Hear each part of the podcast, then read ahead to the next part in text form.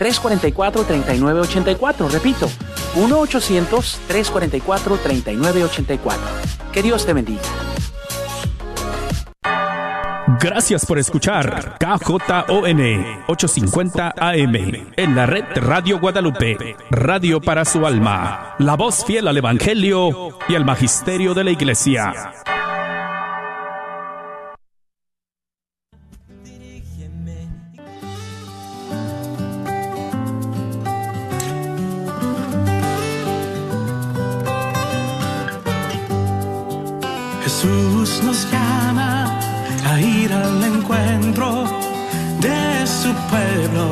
En todo lugar.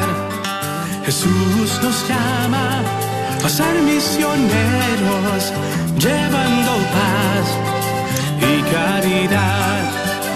Hoy es el tiempo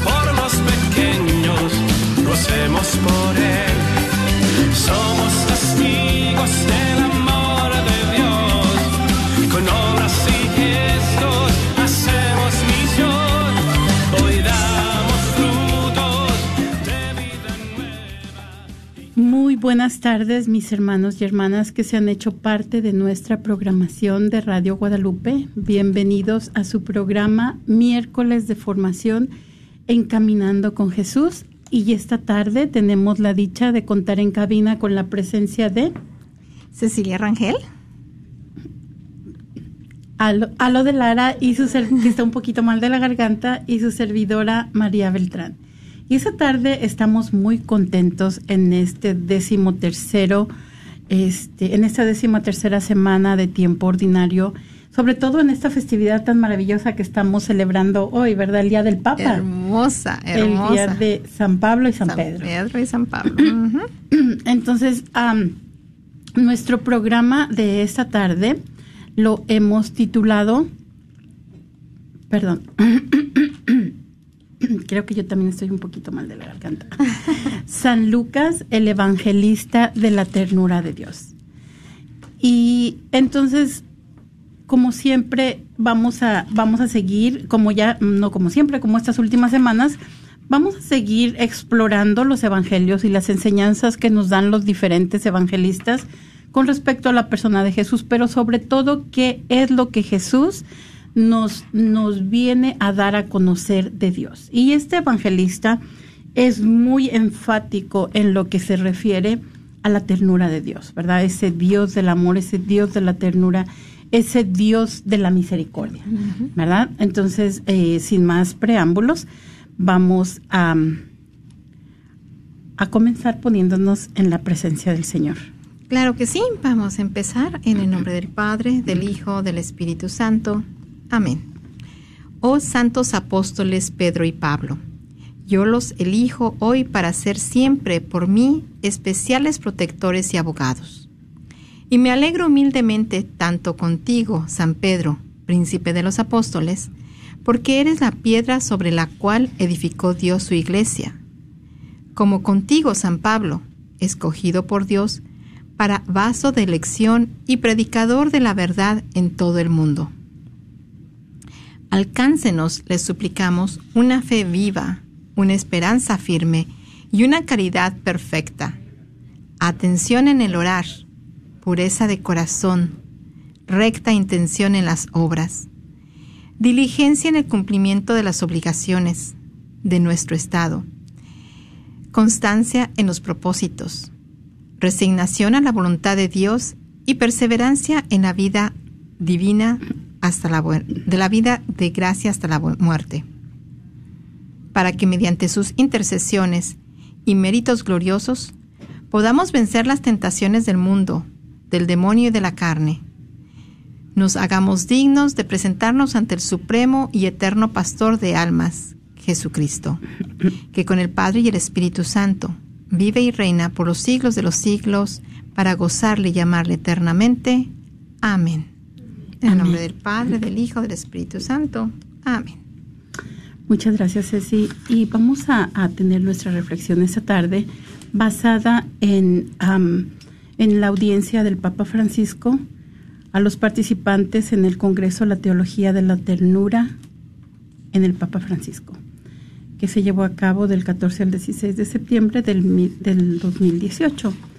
Y el Papa Francisco nos dice que él solamente quiere proponer eh, para hablar de la ternura de Dios este, tres sugerencias. Nos dice que la teología está llamada a comunicar la concreción del amor de Dios. Y la ternura es un buen existencial concreto para traducir en nuestros tiempos el efecto que el Señor nutre por nosotros.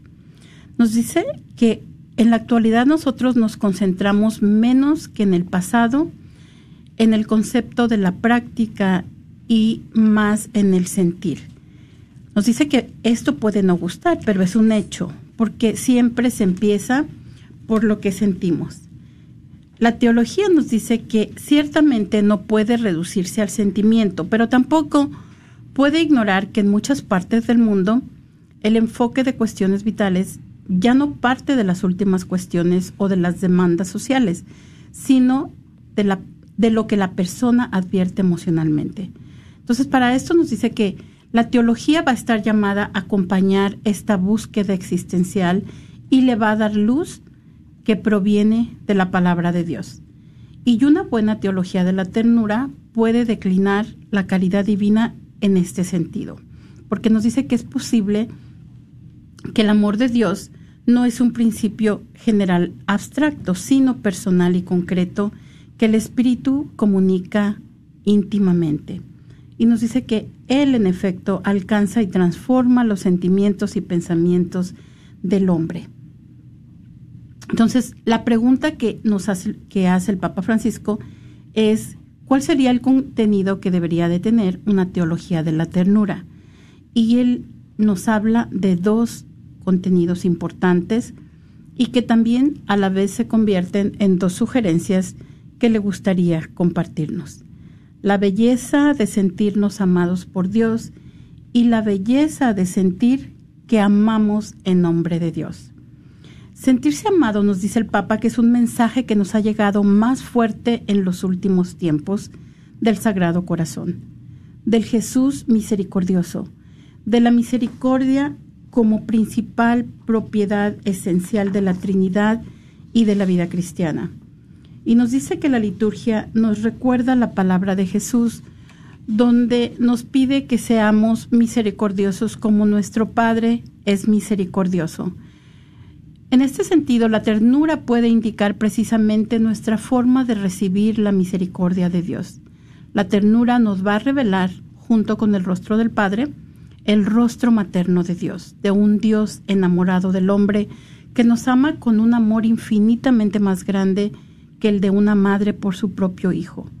Pase lo que pase, hagamos lo que hagamos, estamos seguros de que Dios está cerca, compasivo y listo para conmoverse por nosotros.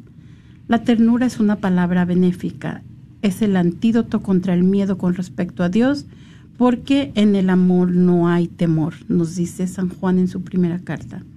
Y también porque la confianza siempre va a superar el miedo.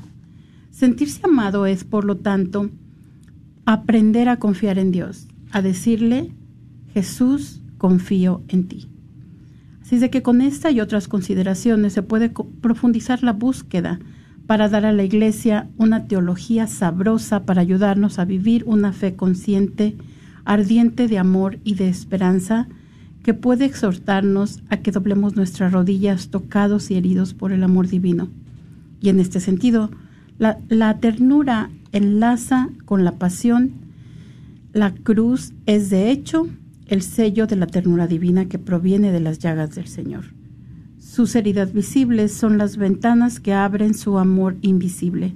Su pasión nos invita a transformar nuestro corazón de piedra en un corazón de carne y apasionarnos por Dios y por el hombre, por amor de Dios. Así que la última sugerencia es sentir que podemos amar. Cuando el hombre se siente verdaderamente amado, se siente inclinado a amar. Por otro lado, si Dios es ternura infinita, también el hombre, creado a su imagen de ternura, la ternura, entonces, lejos de reducirse al sentimentalismo, es el primer paso para superar el replegarse en uno mismo, para salir de uno mismo y la ternura de Dios nos lleva a entender que el amor es el significado de la vida. Comprendemos, por lo tanto, que la raíz de nuestra libertad nunca es autorreferencial, y nos sentimos llamados a derramar en el mundo el amor recibido del Señor, a declinarlo en la iglesia, en la familia, en la sociedad, a conjugarlo en el servicio y la entrega. Todo esto no por deber, sino por amor, por amor a aquel por quien somos tiernamente amados. Así es de que estas sugerencias nos van a llevar hacia una teología en camino, una teología que salga del cuello de botella en el que a veces se ha encerrado y con dinamismo se dirija a Dios tomando al hombre de la mano, una teología encaminada al servicio a la comunidad, una teología que no se contente con repetir las paradigmas del pasado, sino que sea palabra encarnada. Ciertamente, la palabra de Dios no cambia, pero la carne que está llamada a asumir es así, cambia en cada época. Así es de que tenemos tanto trabajo para la teología y para su misión de hoy. Tenemos el trabajo de encarnar la palabra de Dios para la iglesia y para el hombre del tercer milenio y hoy más que nunca hace falta una revolución de la ternura y esto va a ser lo que nos salve. Así de que hermanos y hermanas en esta tarde queremos platicar, queremos que nos llamen y nos platiquen cómo han experimentado la ternura de Dios llamándonos al 1-800-701-0373. 1-800-701-0373.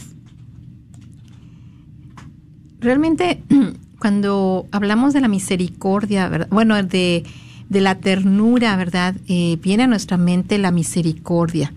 Y al hablar de la misericordia, pues sabemos, ¿verdad?, que la misericordia está en lo más profundo y en, en, el todo corazón de Jesús. Entonces, cuando vemos esta imagen del Sagrado Corazón de Jesús, ahorita que lo mencionabas, yo decía, es que no hay imagen más hermosa que la imagen del Sagrado Corazón o la imagen de la, de la Divina Misericordia. Y a lo que nos invitan es a eso, a vivir, no, no solamente a tenerlo racionalmente, ¿verdad? De que, ah, sí, Dios es ternura, Dios eh, es la imagen, qué bonita, pero es cómo voy a yo proyectar precisamente esta misericordia, este amor, esta ternura, a los que me rodean. Y no tenemos que irnos al África, ¿verdad?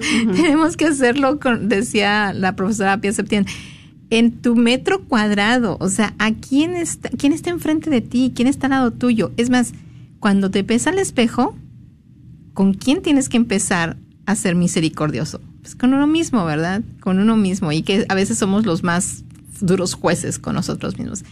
Entonces, si empezamos a ser misericordiosos con nosotros mismos, ¿verdad? Al vernos al espejo y no juzgarnos, no lacerarnos, entonces podemos empezar a practicar lo que vamos a ir a hacer allá afuera.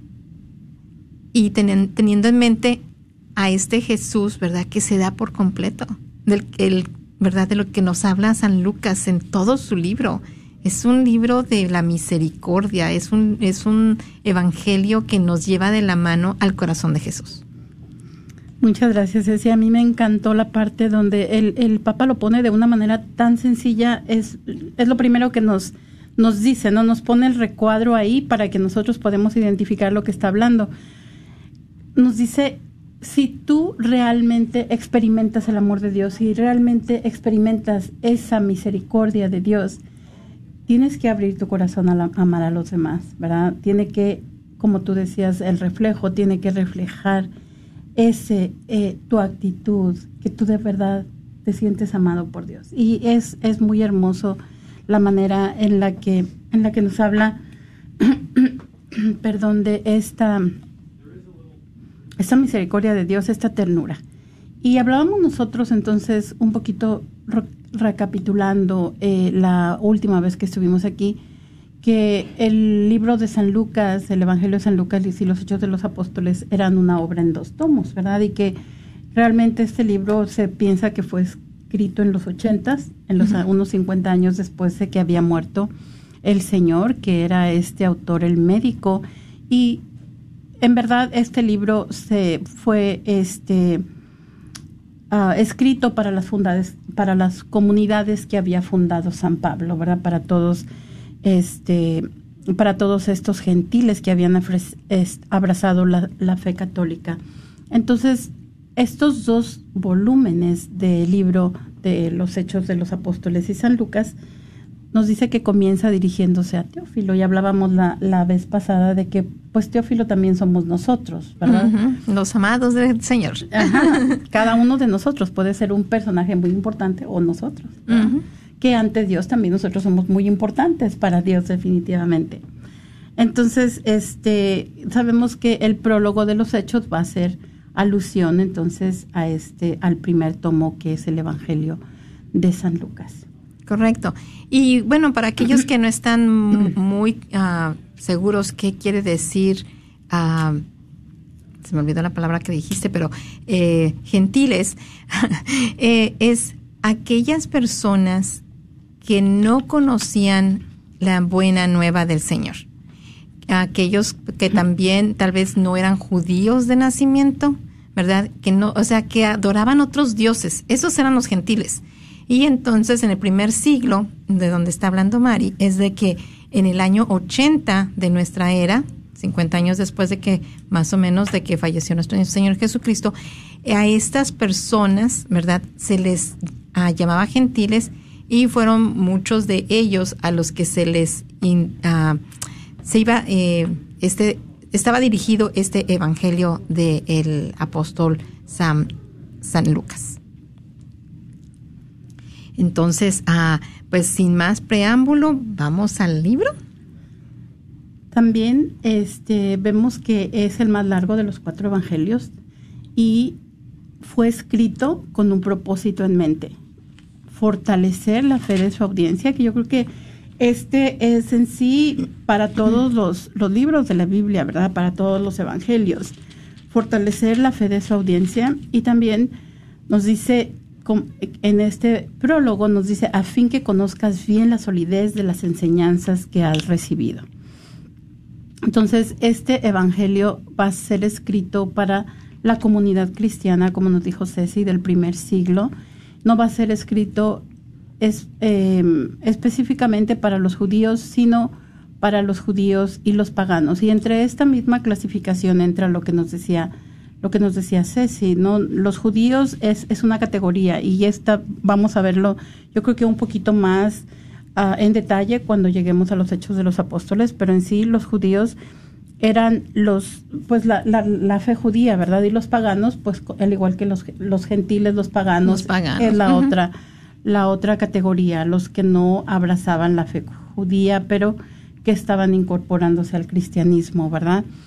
Entonces, es, este es un, es un libro muy hermoso porque nos muestra que realmente el amor, el amor de Dios no tiene, no tiene fronteras, ¿verdad? No es que Dios se vino a, engendrar en el seno de esta fe judía, pero el mensaje de salvación, el mensaje de amor, el mensaje de bendición, en realidad llega a todos los pueblos. Exacto. Así es.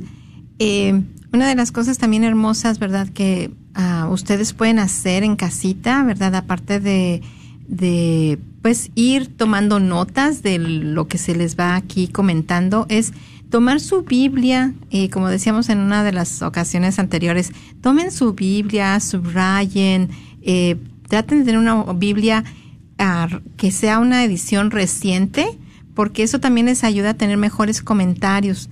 Y si es posible, tengan una Biblia con ah, comentarios de pie de página, porque esto también, al ir ustedes leyendo junto con nosotros algún capítulo de la, de- del Evangelio, después ustedes solitos pueden ir leyendo los, las explicaciones, ¿verdad? Por si alguna cosa no queda totalmente clara o les llega de repente una, una pregunta, ¿verdad? Y que no pueden ll- llamar. Pero si pueden, llamen, llamen aquí a la radio. No me sé el número todavía de memoria. 1-800-701-0373. Y en sí la pregunta que, que les estamos am, dando esta tarde es, ¿cómo han experimentado la ternura de Dios, verdad? De tantas maneras que hemos experimentado el amor de Dios, pero tú cómo lo has experimentado, ¿verdad? Entonces, esa es la pregunta que les estamos haciendo esta tarde. ¿Cómo has experimentado la ternura de Dios? ¿O ¿Cómo sientes que Dios te ama? O nada más platícanos, ¿sientes que Dios te ama, sí o no?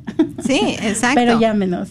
Eh, puede ser cuando vas a la, a, la, a la Santa Misa y recibes la Eucaristía y de repente no sabes ni por qué, pero estás llorando porque sientes que te abraza un calorcito hermoso y dices, wow, ¿verdad? ¿Cuánto me ama Dios? O a veces cuando vemos a una persona anciana y tenemos la oportunidad de ayudar o un niño y entonces sientes esa ternura, ese cariño. O sea, hay tantas maneras de experimentarlo. Y como les decíamos al principio, ¿verdad? También, eh, ¿cómo experimentas la misericordia contigo mismo? Porque a lo mejor podemos querer ser candil de la calle y oscuridad de nuestra casa, ¿verdad? Y no experimentar esa misericordia conmigo mismo. ¿Estás batallando para experimentar esa ternura, de ese amor, esa misericordia de Dios en ti? O sea, contigo mismo cuando te vas al espejo, ¿verdad? ¿Cómo te hablas? ¿Cómo te, cómo te ves? ¿Te ves con los ojos de Dios? ¿Cómo Dios te ve? ¿O te ves de una manera en que, oh, no me quiero ni ver, ¿verdad? Eh, porque por ahí tenemos que empezar, ¿verdad? Este Evangelio nos va a ayudar muchísimo porque tiene a través de todo el libro tantísimos personajes diferentes, todos ellos de repente pueden, bueno, más bien, en alguno de ellos nos podemos eh, nosotros identificar, ¿verdad? Y vemos cómo Jesús, ¿verdad? Levanta ese ser humano de donde esté, de donde esté. Entonces, a lo mejor te va a encantar este libro porque te vas a encontrar, si en este momento no has experimentado esa misericordia contigo mismo, a través del- de la lectura de este Evangelio te vas a ir dando cuenta de que, oh, bueno, me puedo, me puedo relacionar con, no voy a decir ahorita todavía porque vamos a entrar en detalle después, pero con alguno de estos personajes. Ojalá que sí lo, sí lo puedas hacer y si no, pues llámanos y si ya lo estás ahorita experimentando o tienes preguntas de cómo, cómo, cómo le haces para experimentar esto, llámanos, déjanos saber. Tus preguntas siempre son bienvenidas y no hay pregunta mala. Al contrario, eso nos puede ayudar a todos nosotros. 1-800-701-0373. Entonces, el Evangelio de San Lucas va a comenzar, como dijimos anteriormente, con su prólogo, ¿verdad? La infancia de Jesús. También de- decíamos que hay dos, dos de los evangelios nos van a presentar la infancia de Jesús. Uno de ellos es San Mateo, otro de ellos es el Evangelio de San Lucas. Y en, en el Evangelio de San Lucas vamos a tener la presencia de María, ¿verdad? La presencia de su madre y el anuncio de la concepción, tanto de San Juan el Bautista como también eh, de la concepción de Jesús. Entonces, am, vamos a tener dos cánticos muy hermosos Uno es el Magnificat y estos los encontramos en el primer capítulo del Evangelio de San Lucas y otro es el Cántico de Zacarías. Y estos son cánticos que, que nacen del corazón, no solamente de María, no solamente de Zacarías, pero de el pueblo de Dios, del pueblo, del pueblo elegido de Dios, como un canto eh, a la, a la, a la esperanza, ¿no? A, lo que está en el corazón, en el corazón del pueblo, la esperanza de esa promesa de redención que, que les ha sido dada. Y entonces vemos a María como, como la, ¿cómo les puedo decir? Como María canta a nombre de todo el pueblo, ¿verdad?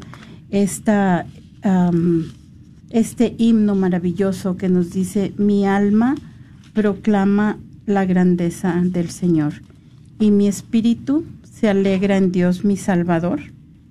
Y eso lo pueden encontrar en el capítulo 1, versículo 46, para quien quieren buscarlo en sus Biblias.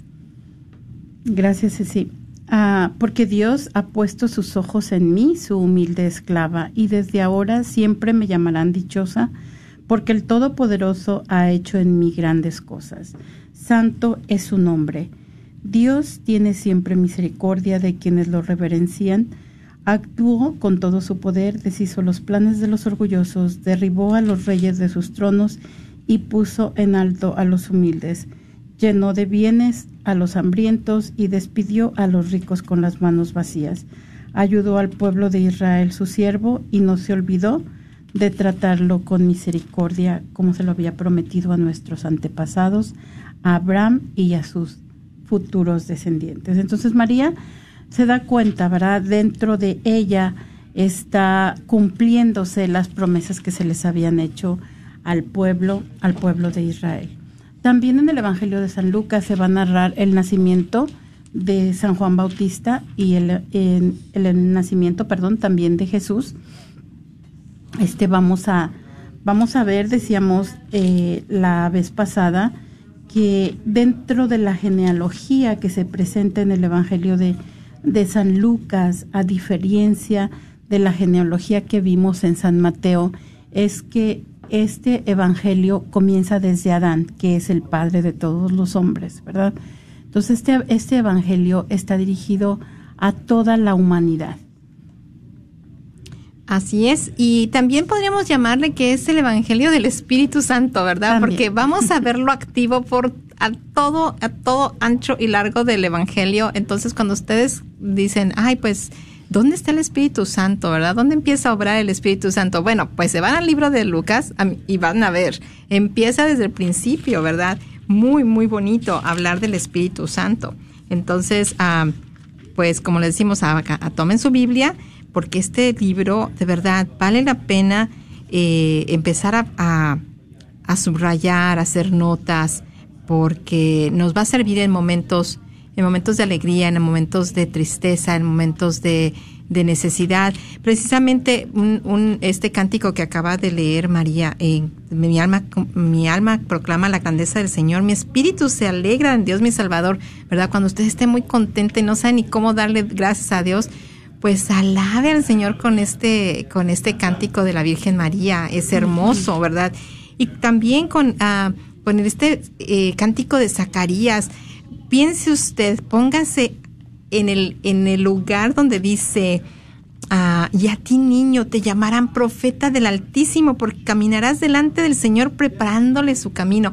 Entonces, usted es ese niño, o sea, está hablando de, de San Juan, claro, San Juan Bautista, pero usted también puede ser ese niño, esa niña que va preparando el camino del Señor.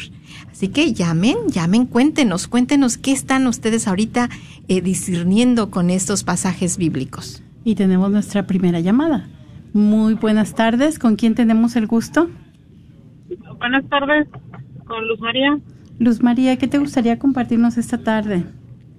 Mira, pues escuchándola, ya habían comenzado cuando me subía a mi carro, pero escuchando sobre la ternura, cómo siento la ternura de Dios. Bueno, independientemente de la Santísima Eucaristía, eh, fuera en mi día a diario, he aprendido a contemplar la grandeza de cómo se manifiesta Dios en las flores.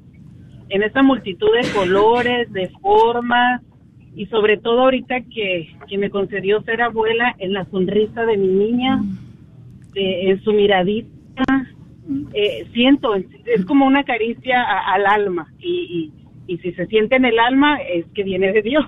Es una caricia de Dios, e, esa, esa ternura de, de Dios en, en, en, la sonrisa de cualquier persona afuera que, que sin conocerme me, me, me, brinda una sonrisa, ahí está Dios. O sea, ya he, he sentido o, y me encanta ver cómo, cómo nos hace sentir su amor desde la mañana, como dice en uno de los salmos, ¿verdad? Desde que el sol se manifiesta eh, me encanta ver cómo sale y cuando voy al trabajo y lo siento, esos rayos apenas un poco calientes que se aguantan, es, siento que es una caricia de Dios, un abrazo de Dios que me conforta. O el viento cuando lo siento en la cara, también siento que es una caricia de Dios y, mi corazón se estremece cuando, cuando llega esa brisita fresca, es una caricia de Dios. Muchas gracias, Luz María, qué, qué bello. Y en ustedes, y en ustedes, en ustedes en estar dando ese testimonio, esa voz tan suave, tan dulce que tienen. No había escuchado a Ceci, pero qué bonita voz tiene de, de, de compartir y, de introducirse. El, el Señor está en, ustedes, se manifiesta y, y, ustedes son una caricia de Dios a través de, la radio que nos deja escuchar sus voces y, nos comparten pues esa grandeza que Dios tiene para cada uno de nosotros y justo es ese abrazo que muchos necesitamos porque podemos tener un día un poco difícil y al escucharlo pues ese es un, un abracito que, que se siente en, la distancia a través de, la radio y bendita sea la radio, ¿no? Que nos permite sentirlo. Amén. Muchas gracias, Luz María. Qué, qué lindo testimonio. Muchas gracias por también por tu, tu cumplido. Qué, sí, qué, linda. Muchas gracias, de verdad. Este, muchas gracias. Aquí estamos para servir eh, a nuestro Señor y a ustedes. Y pues, oren por nosotros para que podamos siempre hacer la voluntad de Él. Me gusta también escuchar cómo experimentas tú la grandeza de Dios, tantas maneras en las que puedes ver el amor de Dios y, y te felicito porque eres capaz de ver la grandeza de Dios en tu día a día, en verdad, eso en verdad nos, nos ayuda a vivir más felices, ¿no? Darte cuenta que Dios está caminando contigo. Muchas gracias por tu testimonio, que Dios te bendiga. Igualmente a ustedes. Gracias. Pues seguimos comentando, ¿verdad? También, aparte de que, ¿verdad? Qué lindo dice a Luz María. Eh, lo siento con el sol, lo siento con, con, con el aire. Eh, eso es estar 100% conectado, siento yo, a la grandeza de Dios, ¿verdad? Me imagino que la Virgen María tenía es, ese, experimentaba eso día a día, ¿verdad? Sintiendo cómo Dios la amaba de una manera tan especial y cómo nosotros a veces, eh, por esas carreras de las que hablábamos hace ratito con ¿verdad? Que, que ah, que a veces no sé si era con ella con quien estaba hablando, pero estábamos hablando con alguien de las carreras, de cómo andamos el día de, en estos días, ¿verdad? El corre y corre. No nos paramos a sentir. Y no porque Dios tenga que ser, no tengamos que ser, eh, no quiero llegar a eso donde dices, es que tengo que sentir para creer que Dios está presente. No, no se necesita, pero qué bonito es estar alerta despierto, vivo a aquellas cosas que Dios nos regala día a día y quedamos por sentado. La puesta del sol del día de hoy, eh, la brisa que ha, estado en estas mañanas tan rica, estar consciente de que son regalos del amor de Dios. Qué hermoso, de verdad qué bello. Qué bonito, muchas gracias Luz María. Y decíamos que eh, también Lucas es conocido como colaborador de Pablo. Vemos en su carta a los filipenses en el primer capítulo y también en su segunda carta a Timoteo. Entonces también es conocido como el médico querido, ¿verdad? Lo menciona de esta manera San Pablo en, en su ah, carta a los colosenses. También San Pablo, perdón, San Lucas tiene una característica muy única con respecto a los otros evangelistas porque él es el único gentil autor de un libro del Nuevo Testamento. ¿Qué queremos decir con esto? Pues que él no era un judío y es otra vez, ¿verdad? La palabra, la palabra gentil. Él es autor de uno de los libros del Nuevo Testamento y va a llevar este anuncio este, del amor de Dios a los paganos, a las, a las personas que no son de descendencia judía, las que no eran el, parte del pueblo de Dios. Entonces, él va a relacionar la vida de Jesús con el desarrollo de la iglesia naciente, porque si nos damos cuenta, para este tiempo que se escribe, dijimos anteriormente, que se escribe el Evangelio de San Lucas, ya han pasado casi 50 años de, o alrededor de 50 años del nacimiento de nuestro Señor, perdón, de la muerte de nuestro Señor Jesucristo. Entonces, en cierta manera podemos decir que Lucas va a presentar el camino de Jesús y el libro de los Hechos entonces nos va a presentar el camino de la iglesia, ¿verdad? Vamos a verlo y tenemos otra llamada. Ok, adelante. Muy buenas tardes, ¿con quién tenemos el gusto? Hola niña, soy Serafín Sánchez. ¿Cómo estás Serafín? ¿Qué te gustaría compartirnos esta tarde? Oh, ni se imaginan. Cuando yo siento la ternura de Papito Dios, es cuando me voy a confesar. Mm, muy bien. Antes de confesarme estoy hasta bailando de gusto. y, y, luego cuando salgo del confesionario le digo a mi Señor Jesucristo, ahora sí Señor, estoy en paz contigo, vámonos para la casa. Ah. y, y, y, lo que y lo que me encanta y me enloquece es lo que dice mi Santa Madre en Lucas 1.49 dice, santo es su nombre. En Levítico 19 y 2 dice, dile a mi pueblo, Israel, lo que dice Yahvé, el Dios de ustedes, sean santos como el Padre de ustedes, que es santo. Mis niñas, somos los santos de Dios, aunque les no les guste a los hermanos separados, el único santo de Dios. Y no les gusta porque ellos no tienen un Dios santo. Nuestro Dios es santo porque es un Dios de unidad, Dios de familia. Nuestro Dios es tres en uno, no nomás uno como ellos tienen. Bendito sea nuestro Padre. Y acuérdense, pueblo de Dios, que Dios nos quiere santos. Dios me las bendiga, mis hijas, y me las cuide. Y adelante. Gracias, Serafín. Muchas gracias, Serafín. ¿Y cómo no experimentar la misericordia del amor de Dios en el confesionario, verdad? Que nos da la oportunidad una y otra vez de borrar todos nuestros pecados. Muchas gracias por, por tu llamada, Serafín. Que Dios te bendiga. Y podemos, podemos hablar entonces del discipulado, ¿verdad? Del discipulado al que estamos llamados cada uno de nosotros. Tenemos que conocer a Jesús. No es tan fácil decir caminar tras las huellas de Jesús.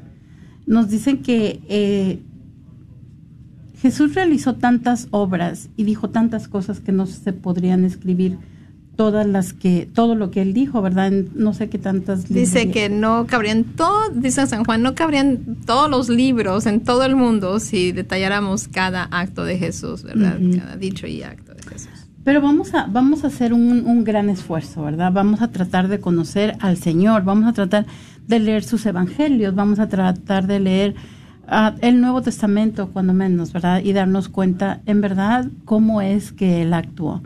Y tratar de imitar el amor, el amor que Dios mostró por todos nosotros, por todos los hombres, la misericordia tan grande que mostró por todas las personas a las que encontró en su camino. Y esto nos tiene que llamar a la conversión, ¿verdad? A cambiar, a cambiar en verdad de vida.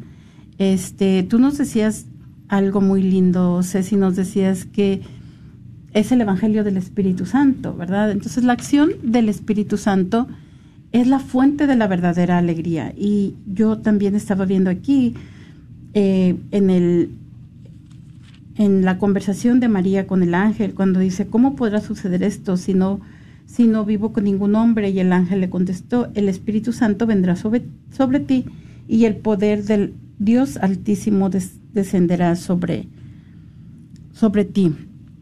Entonces, esta es, es la fuente de, de la verdadera alegría. Y también San Lucas nos va a dar algo muy único, ¿verdad? No es que se niegue el carácter universal de la salvación, pero San Lucas nos lo muestra de una manera muy palpable, muy tangible, muy muy llena de matices de como nos decía el Papa, ¿no? Es como ese amor materno de Dios, ¿verdad? Entonces, vamos a darnos cuenta aquí la proclamación también este que hace Simeón de que Jesús va a ser la luz para todas las naciones. Entonces, los, los invitamos a que nos llamen al igual que Luz María, al igual que Serafín, y también ustedes nos, nos compartan cómo han experimentado la ternura de Dios. Y ahorita que hablamos de la alegría y la ternura, este, hay muchas maneras en las que yo puedo decir que he experimentado la ternura de Dios. Pero si la quiero, si la quiero hacer paralela con la alegría, hoy precisamente que es el día de, San Pablo y San Pedro, me gustaría compartir. Este, a mí me encanta este dar catecismo, ¿verdad? Me, soy catequista de corazón. Pero yo, como en algún tiempo he estado preparando catequistas, entonces yo veía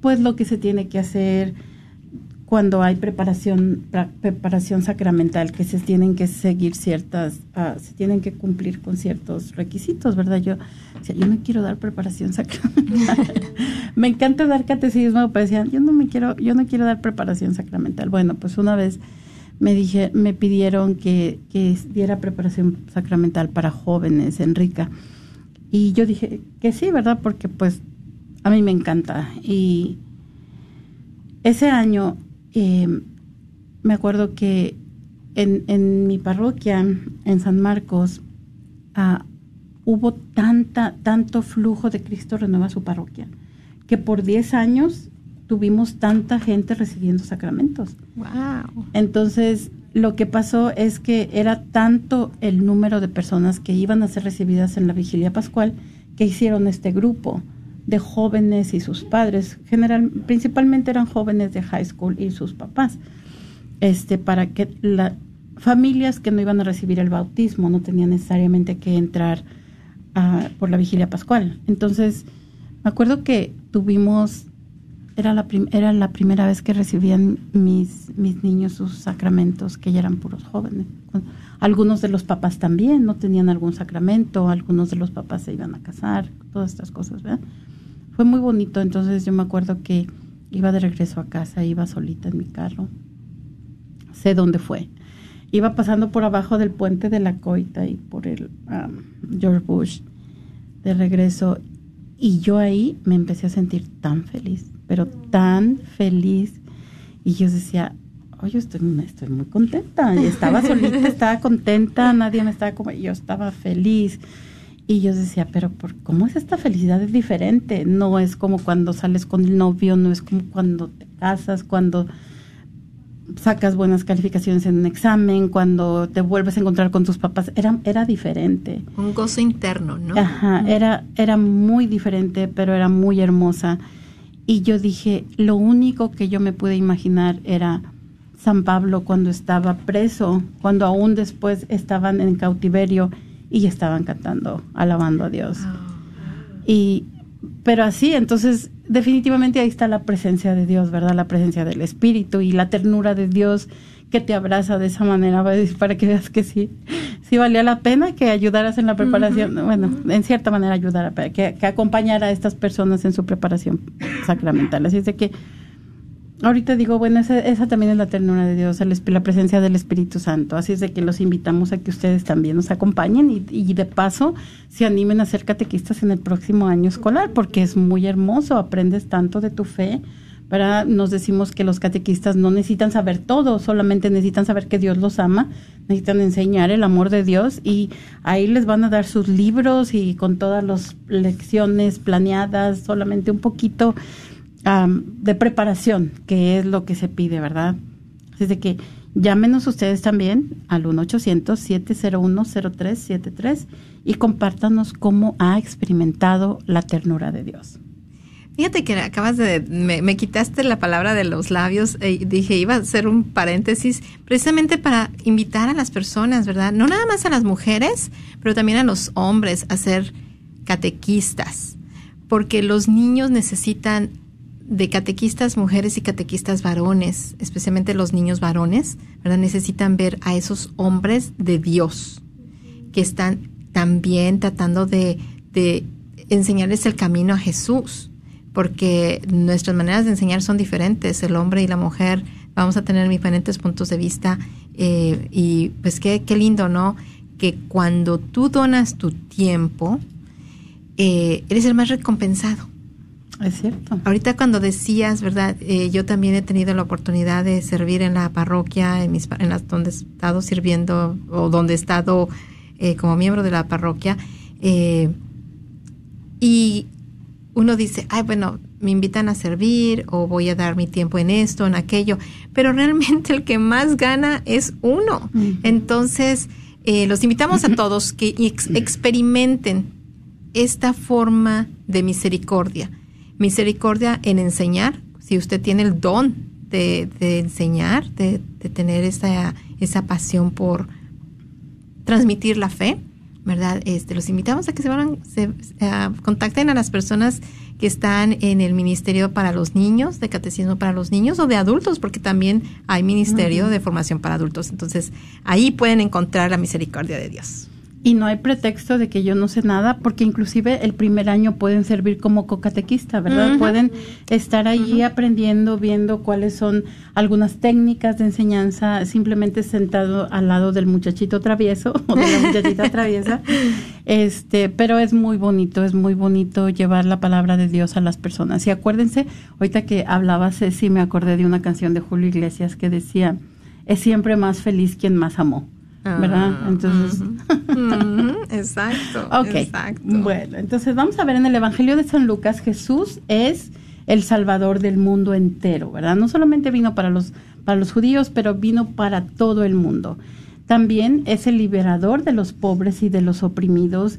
También es la persona que nos va a revelar la misericordia del Padre y quien vino a buscar a los que se encuentran extraviados. Y allí yo creo que es donde a mí más me llega este evangelio, ¿verdad? Porque cuántas veces no estamos, seguimos estando, no es que ya no estamos, cuántas veces no nos equivocamos, cuántas veces no hacemos cosas que tú dices, híjole, ¿por qué hice eso? Mejor me hubiera esperado un poquito, bla, bla, bla, cuántas veces no, no, no cometemos errores, pero ahí está Dios, ¿no? Con los brazos abiertos, como decía, como decía Serafín, en el confesionario, definitivamente.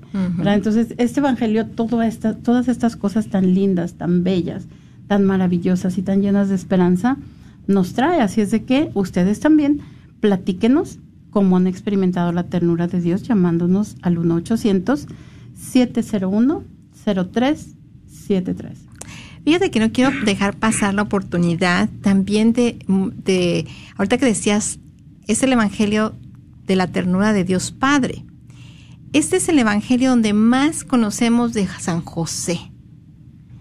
Y eh, casi siempre lo enfocamos mucho al llamado hacia la Virgen María, ¿verdad? Eh, cuando el ángel viene y le habla de la Anunciación, lo que conocemos como la Anunciación, pero también es quien más nos habla de San José. Lo poco que sabemos de San José es precisamente por este Evangelio y es precisamente el amor del Padre que se refleja a través de la masculinidad y la presencia y el rol de San José, que va a ser el Padre adoptivo de Jesús. Es decir, Dios Padre, Dios creador de todo el universo, de todo lo que existe, lo que vemos y lo que no vemos, decide, ¿verdad?, entrar en nuestra historia a través de dos personas, que es la Virgen María, que va a ser el vaso donde va a concebirse la persona de Jesús, Dios hecho hombre, pero también a través de San José, que va a ser la figura paterna,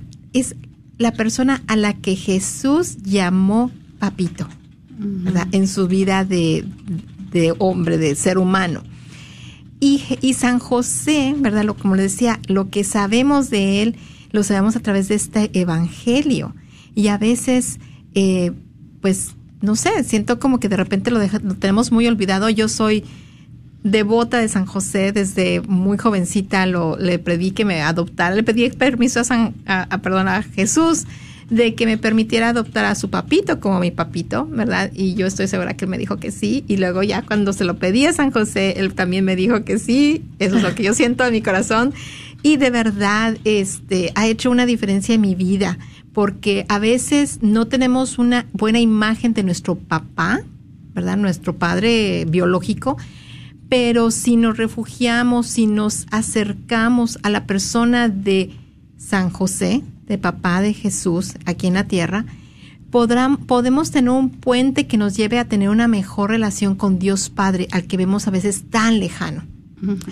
Y dice el padre Calloway, que escribió un libro sobre la consagración a San José, ¿verdad? Él nunca lo había escuchado, que San José, lo que significa el nombre de San José, es el que hace crecer.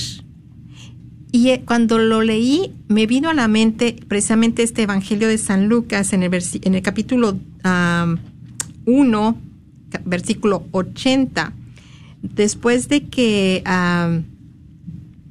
mm, dice, dice, el niño crecía, se fortalecía espiritualmente. Ah, bueno, es San- de- perdón, es ah, San- de, de San Juan.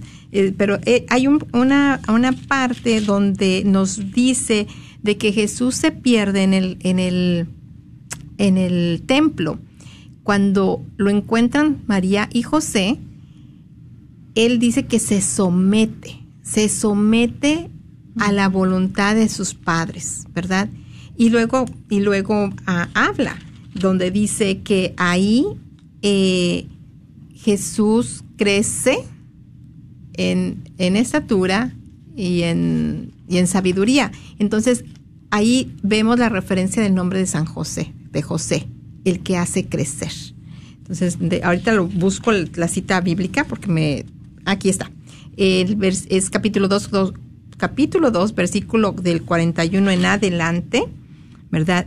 Y donde estoy hablando de que ah, Jesús crecía 52. es el 52, exacto, donde dice Jesús crecía en el saber, en estatura y en gracia delante de Dios y de los hombres. Entonces, eh, les digo, este es el evangelio que más nos deja saber de San José, el que se- decimos que es muy callado, que no dijo nada en el evangelio. Bueno, habla más de lo que ustedes creen, si podemos, si nos ponemos a leer y, ¿verdad?, a buscar realmente quién era José y el papel tan importante que tuvo y que San Lucas lo hace aquí de una manera muy bonita, ver eh, cuál fue el rol en la vida de nuestro Señor Jesucristo.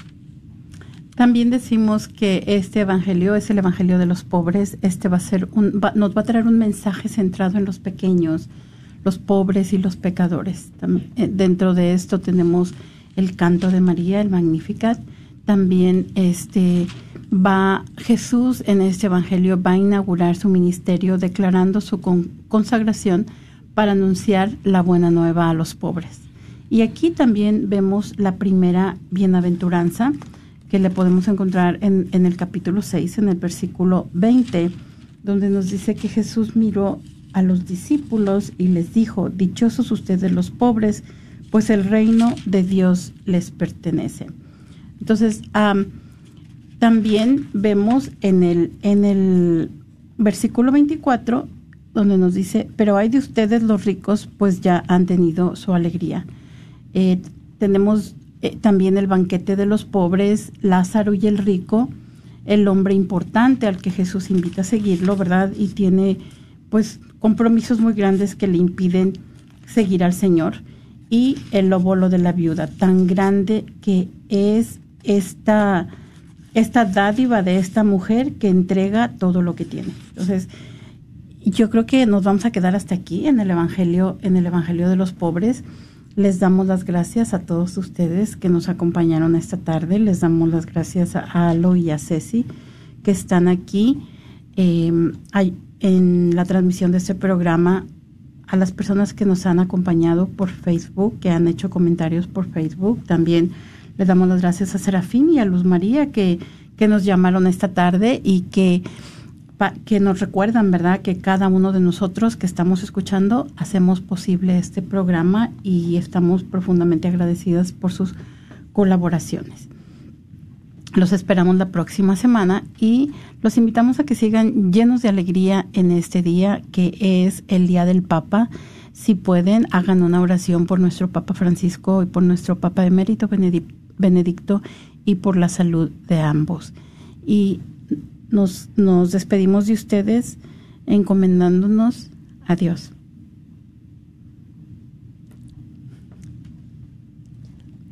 Podemos terminar este momento con en el nombre del Padre, del Hijo, del Espíritu Santo. Amén.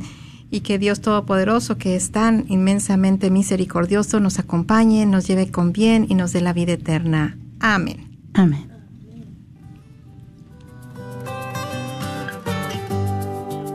Jesús nos llama a ir al encuentro de su pueblo en todo lugar Jesús nos llama a ser misioneros, llevando paz y caridad. Hoy es el tiempo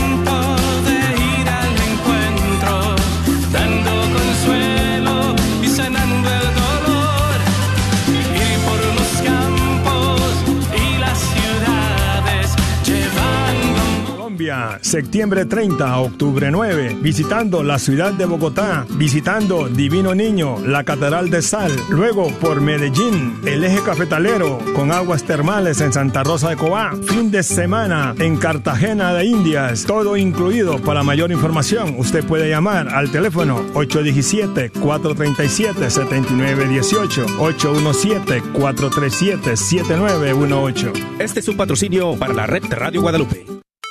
¿Tienes dificultades con tu aire acondicionado? Panuelos AC Heating está aquí para ayudarte. Ofrecemos varios servicios como instalaciones completas de unidades y reparaciones, entre otros. Tenemos precios accesibles, licencia y estamos asegurados. Para más información, llama al 214-762-7545. 214-762-7545. Soy la doctora Elena María Careneva, abogada de inmigración y consultora del Consulado Mexicano en Dallas. Me gradué de la Escuela de Derecho de la Universidad de Texas Tech y llevo más de 20 años trabajando con nuestra comunidad hispana católica. Soy miembro de la parroquia de San Juan Diego. Llámenos para su consulta inicial gratis al 972-446-8884. 972 446-8884. Que viva nuestra reina, la Virgen de Guadalupe. Si estás pensando en comprar casa, piense en calificarte primero. De esta manera usted sabe los detalles de lo que puede pagar. Llámeme la brasileña Sunny Ross 209-484-8462. Ofrecemos varios tipos de programas de préstamo. También ofrecemos programas a los titulares de ITIN y también prestatarios que trabajan por cuenta propia. Llámeme la brasileña Sunny Ross 209-484-8462. Ofrecemos asistencia con el pago inicial para todos, incluso si ya es dueño de una casa. Llámeme a 209-484-8462. Sunny Ross, espero su llamada. NMLS number 324-335. La agencia Supreme Lending, NMLS number 2129. La sanación de heridas emocionales del pasado, en especial en la familia, debería ser una de nuestras mayores preocupaciones. Conozco a sacerdotes religiosas, esposos, jóvenes, adultos, ancianos, con un deseo fuerte de servir al Señor y en permanente lucha consigo mismas, con los demás y hasta con el Señor. Quieren la paz y viven en guerra. Desean transmitir a Jesucristo, pero no lo logran porque sus corazones están llenos de odio, de resentimiento, de envidias, de celos, de venganza, de culpabilidades. Pues esto es obvio, ya que solo podemos transmitir lo que está en nuestro corazón. La evangelización da a veces pocos resultados porque no hemos empezado por donde realmente debemos hacerlo. Vivimos en guerra y no podemos llevar la paz. Nuestros corazones sangran porque las heridas del pasado están abiertas e infectadas y solo podrán desaparecer por medio de la sanidad interior cuando logramos mirar el pasado y empezar a reconocer que tenemos que sanar heridas que están Gracias por escuchar KJON 850 AM Carrollton Dallas Forward en la red de Radio Guadalupe, radio para su alma.